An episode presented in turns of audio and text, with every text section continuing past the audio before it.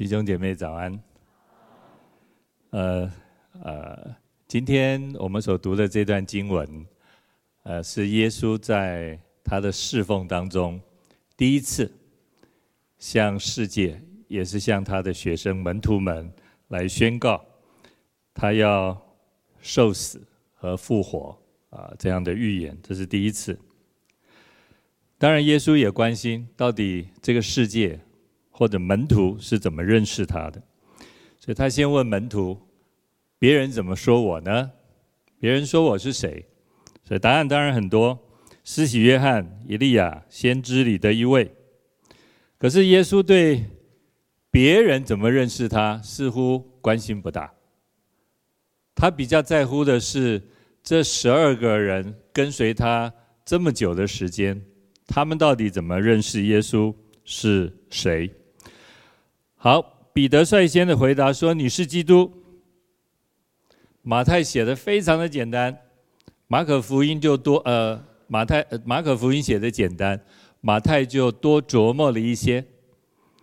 彼得还说：“你是永生上帝的儿子。”而耶稣就对彼得说：“你是有福的，因为这不是属血肉的，只是你的。”乃是我在天上的父指示你的，能够认识是基耶稣是基督。耶稣说你是有福的，而这样的认识不是出于肉体，不是出于血气，不是出于人，而是天父的启示。你是基督，基督到底是什么意思？基督是希腊文，希伯来文。意思叫弥赛亚，基督跟弥赛亚，意思就是受膏者，有一个荣耀的尊贵的身份，而这样的人是要被膏的，被在犹太人的传统当中是要贵重的膏油来膏过的，被祝福的。谁可以被膏？先知、祭司。君王，只有这三种人是可以被高的。在原文里面，基督的前面有一个定冠词，也就是基督的身份跟一般的被高的是不一样的，他是特别被上帝分别，是神特别预备的那一位，神差遣他要来救赎百姓。最后要以公义和平取代地上所有的权柄跟君王，而统治万国的那一位王。这个基督是神特别预备的。在这段经文一开始，告诉了我们一个地方，耶稣在这个地方来问门徒：“你们说我是谁？”我们读圣经，其实这样一读就读过了。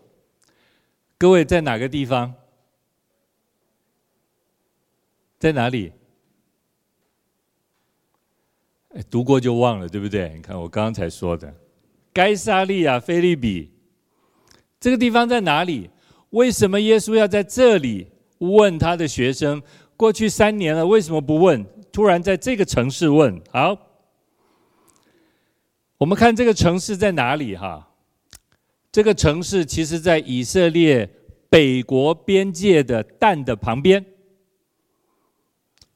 旧约里面说以色列都是蛋到别是巴，北边是蛋，南边到别是巴，这就是以色列的南北北北边跟南边的边界。这个城市其实就位于黑门山的底下，在黑门山的脚下。这个城市非常的特别，它原本就是属于在叙利亚境内的。叙利亚是一个拜偶像的民族，是一个拜巴力的民族。叙利亚人就在这个城市里面专门的拜巴力，而这一个城市是叙利亚人拜巴力的大本营。巴力是什么意思？巴力就是。迦南人所拜偶像的一种通称，在不同的迦南的民族里面，可能那个对象是不一样的。但是统称为巴力。巴力是假神，巴力是偶像。你读到圣经，读到巴力，你就知道人在敬拜假神，人拜在敬拜偶像。这个假神还很特别啊，他有一个妻子叫雅斯他路啊，假神偶像有太太的啊。在这个城市的附近有一个洞穴。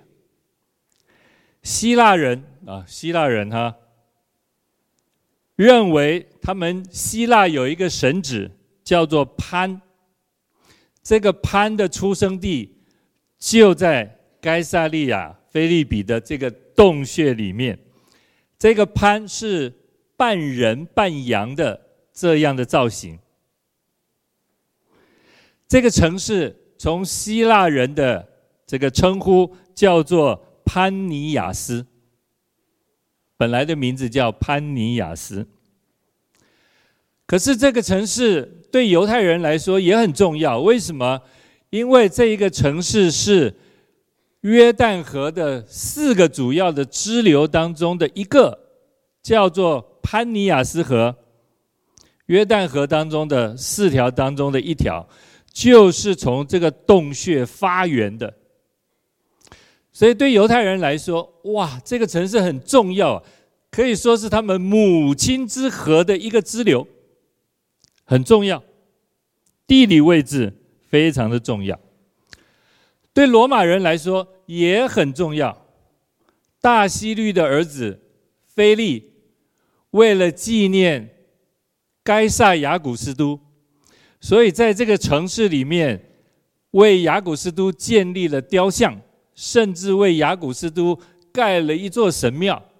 罗马人、希腊人在这个地方盖了非常多的神庙。罗马人把这个地方改名叫做该萨利亚菲利比。这个城市原来叫做潘尼亚斯，就是那个偶像的名字。罗马人后来把它改名叫做该萨利亚菲利比。好，这样我们了解了该萨利亚菲利比的背景，其实对四个民族都非常的重要，对叙利亚人、对犹太人、对希腊人、对罗马人都非常重要。除了有宗教的意义以外，地理的位置、传统的概念都非常看重这个城市，所以你我。我们现在有点明白了哦，为什么耶稣要选择在这个地方来问他的门徒们、学生们？你们说我是谁？这个城市对这四个民族都很重要，也等同于耶稣在这个地方要向世界、要向世人宣告他的身份跟使命。耶稣的身份是耶稣，是基督，是弥赛亚，是要拯救世人、赐下生命的那一位唯一、独一的王。啊，这个背景我们有一点了解了。然后耶稣从彼得那里听到说：“你是基督，是永生上帝的儿子。”感谢神。可是耶稣马上又告诉这些门徒说。人子必须受许多的苦，被长老、祭司长和文士弃绝，并且被杀，第三天复活。耶稣讲完了，还告诉这些学生：“你们先要保守这个秘密哦，暂时不要让其他的人听到。”当门徒听到耶稣要受害的这样表述以后，我们从彼得的反应。我们就可以大概的明白，其实门徒人、门徒们对于耶稣说他要受苦、受害这件事情，门徒们还是五煞煞，搞不清状况，还坠入在雾里云雾当中，搞不清楚。他们并不了解基督为什么要受苦。基督为什么要受死？所以彼得有一个反应：主啊，万万不可啊！耶稣就责备他，甚至责备的很严厉，说彼得是魔鬼。确实，彼得无法了解耶稣基督为什么要用受苦的方式来表明他是基督的身份。我想我们也不明白。耶稣说彼得不体贴神的意思，只体贴人的意思。体贴就是你有没有想到，体贴就是你有没有思念。不体贴就是你没有想到，不体贴就是你没有思念。耶稣立刻责备彼得。彼得对我们来说也是一个非常鲜明的提醒，是一个很严重的教训。耶稣要彼得明白，要他的门徒们明白，这位弥赛亚他的来的目的就是要走上十字架。这位弥赛亚是要在十字架上来显明，他是那位。被差遣而来独一的君王，彼得不能够这样极力的来阻止耶稣基督走上十字架的这条路。彼得不能用自己的想法来认知什么是或者谁是基督，不能用自己的想法来认知来定义一件事情。彼得说：“你是基督。”耶稣还称赞他。这不是属血气的人能够认识的，这是天上天父的启示，你才能够认识的。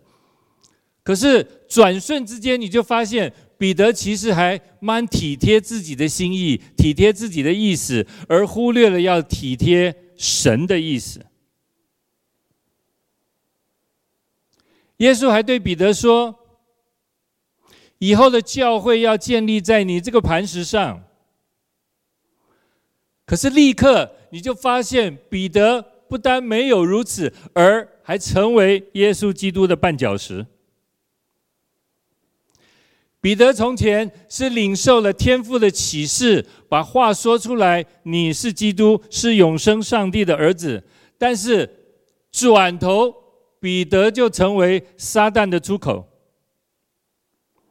彼得先前被耶稣说，你是有福的，然后现在立刻被耶稣基督责备，撒旦退到我后边去吧。弟兄姐妹，我们想这是彼得，我们有没有也非常像彼得？我所谓我们像彼得的意思是，我们可能心里口里常常称。耶稣基督是主，但是其实我们心里充满了自己的想法，充满了自己的想法。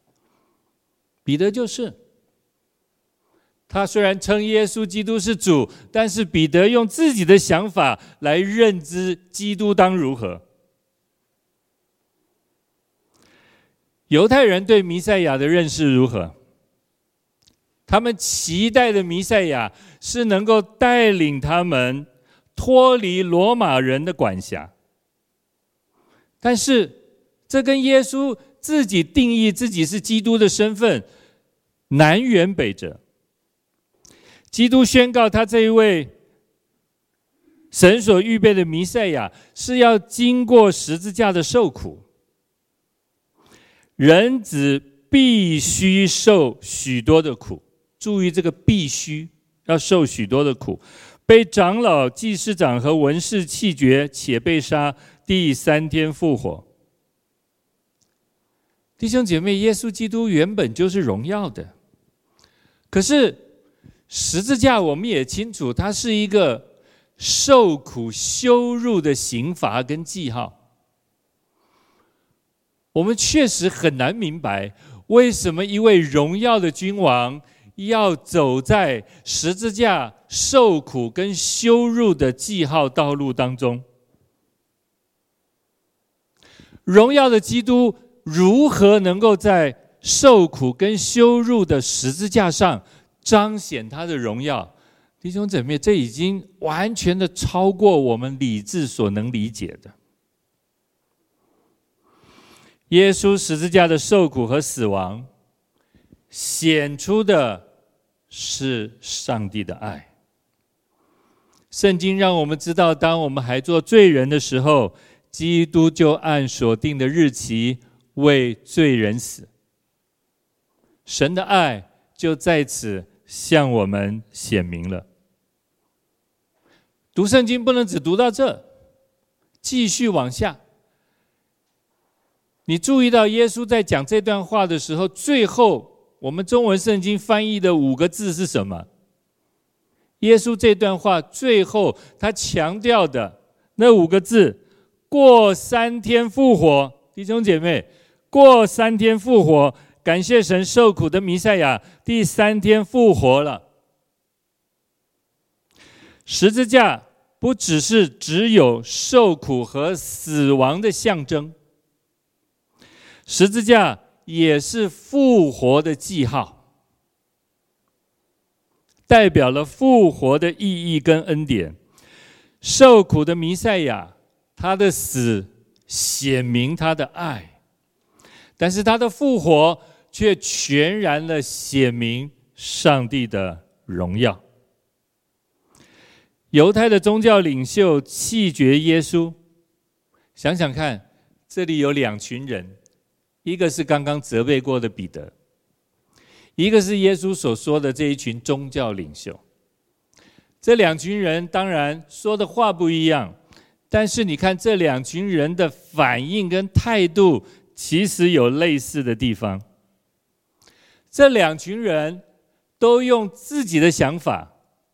都用自己的解读，都用自己的意思来定义什么是基督。因为基督要走上十字架，因为基督要受苦，这完全不符合犹太人期待和认识耶稣基督的条件，不符合。所以犹太人怎么会接受一个要在十字架上受苦受死的弥赛亚呢？不会，犹太人不会接受，连彼得一开始也不能接受。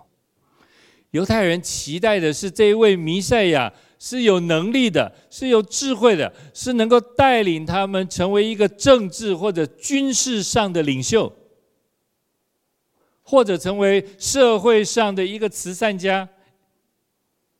他们没有办法接受一个死在十字架上的弥赛亚。虽然我们刚刚读的这段圣经没有告诉我们，直接告诉我们耶稣受苦受死上十字架的目的，但是我们从整本圣经新约圣经的神学，我们完全了解耶稣乃是要借着十字架消弭罪恶，把我们从罪当中拯救出来，完成他救赎的恩典，赐人永生。我回忆刚刚我们。所唱的诗歌，这里刚刚那首诗歌的第二节谈到上帝的普救爱心。弟兄姐妹，如果我们严格说的话，耶稣所赐十字架救赎的恩典，绝对不是普救爱心。所谓普救论，就是无论你信不信，无论你好不好。无论你愿不愿意认罪悔改，上帝都救你。这是在神学上所称呼的普救。可是不是啊，弟兄姐妹，耶稣的救赎不是这样。他拣选，他预备，他走上十字架，他借着十字架的受苦，要拯救那些凡愿意相信的人。这是圣经里面。救赎论，所以我们需要把刚刚所唱的那个普救爱心，那个普救，把它更限制在因信称义的救恩当中。犹太人不能领受，不能体贴神的心意，用自己的想法来认识，也不管耶稣说什么，用自己的传统、用自己的背景来理解、来期待他们所等待的弥赛亚。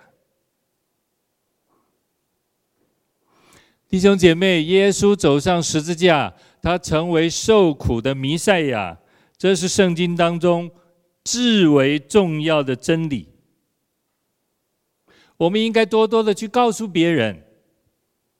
可是耶稣提醒，这个时候先保留、保守一下，先不要去告诉太多的人。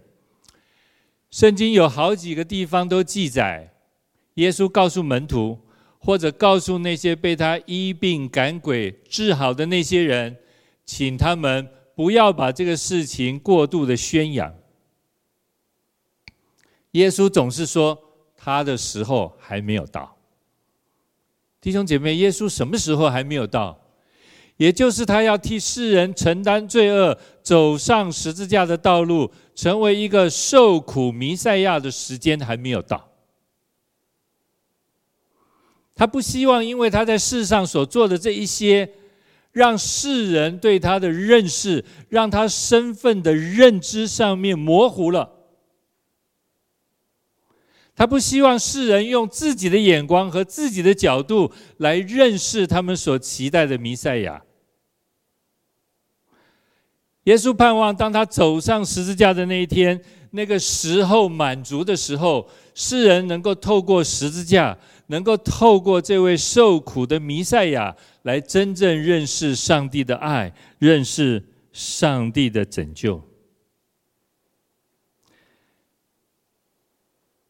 耶稣责备完了彼得以后，他把众人和门徒，包括众人都叫到跟前来，告诉他们要做一个学生，要跟随主耶稣基督，应该有什么样子的态度，应该有什么样子的抉择。从犹太人的背景来说，一个夫子带领了很多的学生。有一天，这些学生都要成为夫子的。有一天，这些学生成为老师以后，他们也要去收很多的学生。可是耶稣告诉这些门徒，告诉这些门徒：若你们要跟随我，要做主的门徒，就要放下自己，放弃自己，甚至。否定自己，不，这跟整个犹太老师跟学生的观念是完全不一样的。学生从老师那里领受了，哦，这是一个很好的作为老师的一个本质内涵，还要把这些再全然的交给他，或者自己在传统在旧约的这些教导当中有领受的，再去教导他的学生。可是耶稣在这里告诉跟随他的人：你要成为一个跟随主的人，跟随耶稣基督的人，要先学习放下自己。学生有一天要成为老师，学生有一天要把呃，学生作为老师以后，有一天要把其他学生的眼光再放在自己的身上。可是耶稣在提醒门徒。不要让别人的眼光放在你的身上。你要成为一个把别人眼光放在耶稣基督身上的人。一个真正的学生跟随耶稣基督的门徒，不是去把别人的眼光放在自己的身上，而是要把这个眼光引导到我们所跟随的耶稣基督的身上。你要是有这样的想法，我们进到三十四节到三十八节，你就能够明白后面为什么耶稣说了一大堆这些相关或者对比的事情，不然你很难把前后的经文连在一起。耶稣在三十四节到三十八节叙述了这些要跟随他的人需要有一种认知，需要有一种选择。你要成为耶稣基督的跟随者，耶稣在这里说：你要舍己，你要背十字架，你才能跟从他。耶稣还说：凡要救自己生命的，必上掉生命。这是一个对比。你要救自己的命，其实会上掉自己的命。耶稣又说：凡为我和福音上掉生命的，必救了生命。为主丧己命，其实就是救己命。耶稣还说：赚得全世界，赔上自己的生命，有什么益处呢？耶稣在好，耶稣在请我们思想跟随他的代价，在赚跟赔之间，你要好好的想。耶稣还说：凡在这淫乱世、淫乱罪恶的世代，把我和我的道当作可耻的，人子在他父的荣耀里，同圣天使降临的时候，也要把那人当作可耻的。耶稣说了一个时间的对比，现在这是一个淫乱罪恶的时代，未来当人子与圣天使降临的时候，那是一个荣耀的时代。有时间的一个对比，有现象的一个对比，有结果的一个对比。那个结果就是，你现在以耶稣基督为荣，当末日基督再来的时候，耶稣基督以你为荣。你现在以耶稣基督为耻，在末后的时候，耶稣基督来，耶稣说他也以你为耻。耶稣这位受苦的弥赛亚，受死的弥赛亚，他告诉我们，跟随他的人也必定要背起十字架，走十字架的道路。一个立定心志要跟随耶稣基督的人，你必须效法主，走上十字架的道路。我自己体会。十字架对我的意义到底是什么？我觉得十字架对我来说很重大的意义是改变。改变。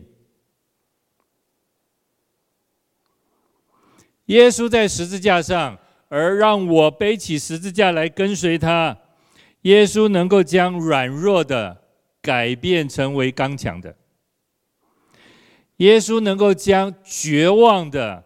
改变成为盼望希望的，耶稣能够将缺乏的改变成为丰富的，耶稣能够将我们心里的仇恨改变成为神的慈爱，耶稣能够将我们原本与神为敌这样的关系，甚至我们与人为敌这样的关系改变，耶稣做了和好的工作。耶稣是在十字架上，将短暂的能够改变成为永恒的。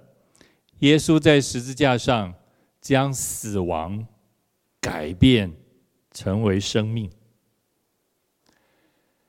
圣经里面，特别是约翰福音，特别喜欢用“生命”这个字来形容我们蒙恩重生得救的一种一种一种现象，一种态度。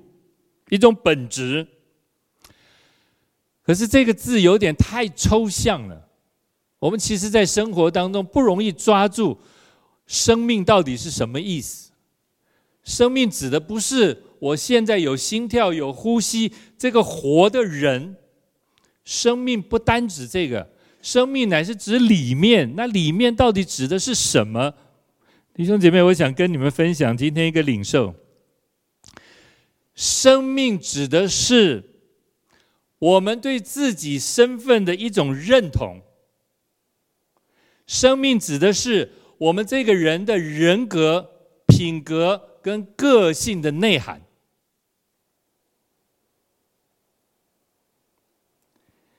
耶稣在这里向跟随他的人说跟随他的人从他那里领受生命而这个生命在这个跟随的人身上所彰显出来的这个人和世人在特质在本质上是有明显的不同，有明显的区别。我们常常看到一个人从他的性格特质、生命的表达，我们会说这个人是基督徒。弟兄姐妹，当你说某一个人是基督徒的时候，你应该不是只是看到他谢饭祷告吧？你会看到这个人身上散发出一种温暖、一种爱、一种热情，一个愿意舍、一个愿意背十字架跟随主的人。而这样的人，你会说这个人是跟随耶稣基督的人。这就是。生命在我们里面所彰显的一种和世人不同的区别，所以耶稣在这里提醒我们：要救自己生命的，必丧掉生命。到底什么意思？我真的很难懂。我想耶稣这里的意思是，弟兄姐妹，如果我们把定义自己和认同自己的这件事情跟世界挂钩的话，你就会找不到真正的自我，你就会没有办法真正的认同自己，你就会走进一条死胡同当中。如果你想知道自己是谁，你想定义自己是谁？耶稣提醒我们：你要走十字架的道路，不是去跟世界挂钩，用世界的定义来看自己，来认同自己。好，我举个小例子啊，其实我们平常生活里面非常喜欢用商标来定义自己。固然我们可能也不会落入说我用商标来定义自己，但是我们很喜欢把商标穿戴在我们的身上。我很喜欢穿 Nike 的鞋，我只要看到那个勾，哦，我就觉得我今天走路很轻盈。啊，为什么我穿 Nike 鞋？因为我侄子在 Nike 工作。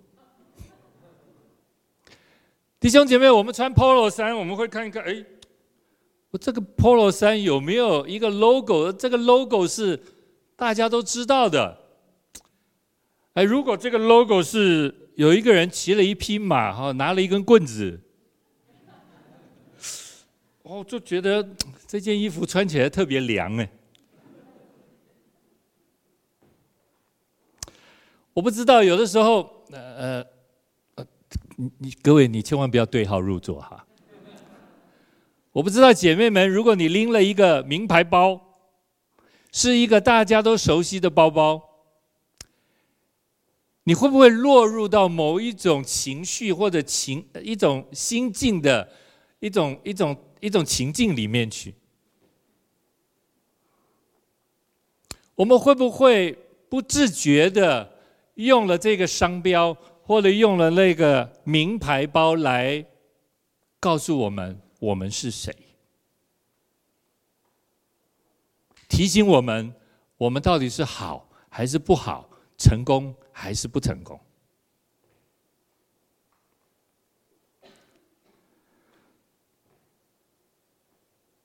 我认识一个年轻人，他很辛苦的工作，我看到他真的是。没日没夜，白天黑夜的工作，在很短的时间，他赚到了一些钱。可是有一天，我发现，哎，他买了一部宾士车，哎，啊，当然是二手的。我就问他，我说，我说你赚钱不容易，我说怎么会一下子就想要去买一部宾士的车子啊？他说：“哦，我工作实在太辛苦了。”他说：“我买这部车哈，让我觉得我在工作上面是值得有代价的。”弟兄姐妹，这就是耶稣说的：你不能用世界的眼光来定义你自己。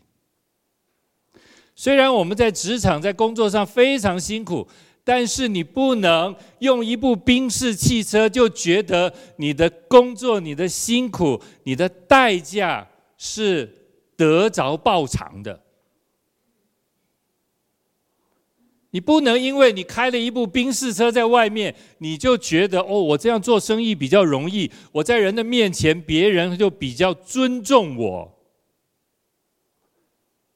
各位，我举这个例子，就是我们其实在生活当中很多事情都不自觉的用世界的标准来定义我们自己。有一本书天下出的，你拿什么定义你自己？其实就在问我们：我们是谁？我们的身份是谁？你需要定义出来。我们是谁？你需要赢得其他人的认同。我们需要定义出来。耶稣告诉我们：你没有办法用世界来定义自己，因为你用世界来定义自己，你会永远不满足。你今天用了一个商标来定义你自己，你明天想要用别的东西再来定义你自己，整个世界都没有办法定义你到底是谁，整个世界也没有办法认同你，你到底是谁。所以耶稣说：“你即使赚得了全世界，赔上了自己的生命，有什么益处呢？”这是主的教导，可是我们可能会常常落入到我要想尽办法赚得全世界来定义我自己，这是我们常常不自觉落入到的一种试探，或者一种错误的认同跟定义自己的价值观里面。爱人好不好？被爱好不好？很好，在工作里面努力认真打拼好不好？很好，但是弟兄姐妹，连这两件事情，我们都需要非常的谨慎小心。如果有一天我们在爱人的事上，如果有一天我们在工作、在职场上都有一些状况出现，我们一定会对于定义自己落入在一种迷惘当中。我这么爱你，为什么你用这样来回应我？我在工作上面这么认真、这么努力、这么付出，为什么我的老板用这样的方式来对待我？弟兄姐妹，其实我们也不经意的用人际关系，用我们努力工作的态度，想要借着这个来定义我们自己。我没有说这个不对，但是我们要非常谨慎。即使在被爱跟爱人之间，即使在我们的工作、在我们的职场当中，我们努力认真的当中，我们都要非常谨慎，免得我们落入拿这些事情来定义我们是谁，定义我们到底做得好不好，定义我们是否认真。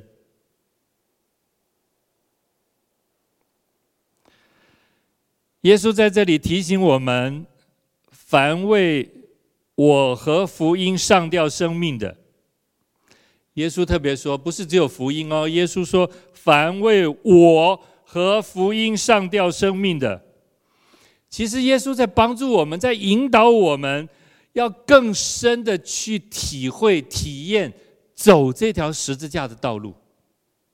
因为耶稣自己就是选择走上这条十字架的道路。他不是用彼得的想法，也不是用犹太人的想法来定义他自己。不，耶稣用舍己，用走十字架的道路来回应天父的差遣，让世人明白，耶这位受苦的弥赛亚是身份是什么，他的使命是什么。所以，耶稣鼓励我们在舍己、在走十字架的这条道路上面，我们需要更深的去体会什么是十字架，耶稣说：“我们要背起自己的十字架来跟从他。”弟兄姐妹，你自己的十字架是什么？这只有你能明白，这只有你能体会。什么是十字架的道路呢？荣耀的弥赛亚，他原本就掌管这个宇宙万有。感谢主，我们刚刚的诗歌唱，但是他却走在十字架上，他舍下了我这个身份。我们都对我这个身份的认同、认知非常的看重，我耶。可是耶稣却在十字架上，透过苦难来成全了这个我，而这个我其实是为了你。这是耶稣在十字架上所做的。耶稣的舍使我们得生，当然就是得生命。耶稣的死。使我们得生命，耶稣的死使我们真正在十字架里认识了自己，认同了自己，也定义了自己。弟兄姐妹，我们唯独只有在耶稣基督的十字架当中，你才能真正知道，原来你是在创世以前就被神所拣选的。原来在十字架，在耶稣受苦的这条路上，他乃是把神儿子的名分赏赐给你。原来这个定义自己的恩典，是圣灵丰丰富富的要住在你的里面。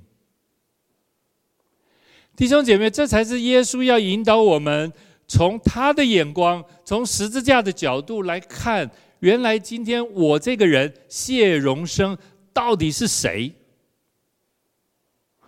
我如果选错了，我如果用世界的标准、用人的标准来看我谢荣生到底是谁？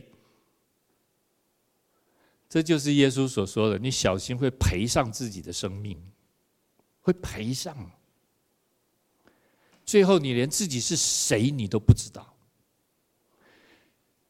因为世界的标准太模糊了。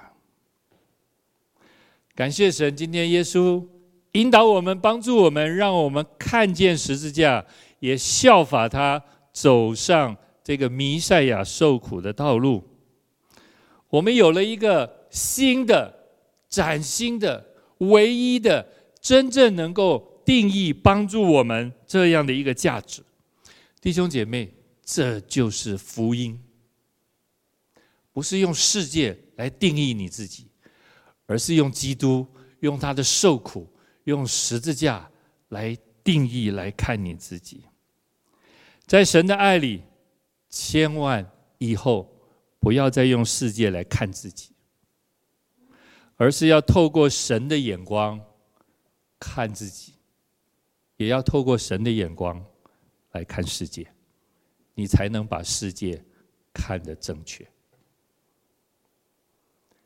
愿上帝继续恩待我们，我们一起祷告。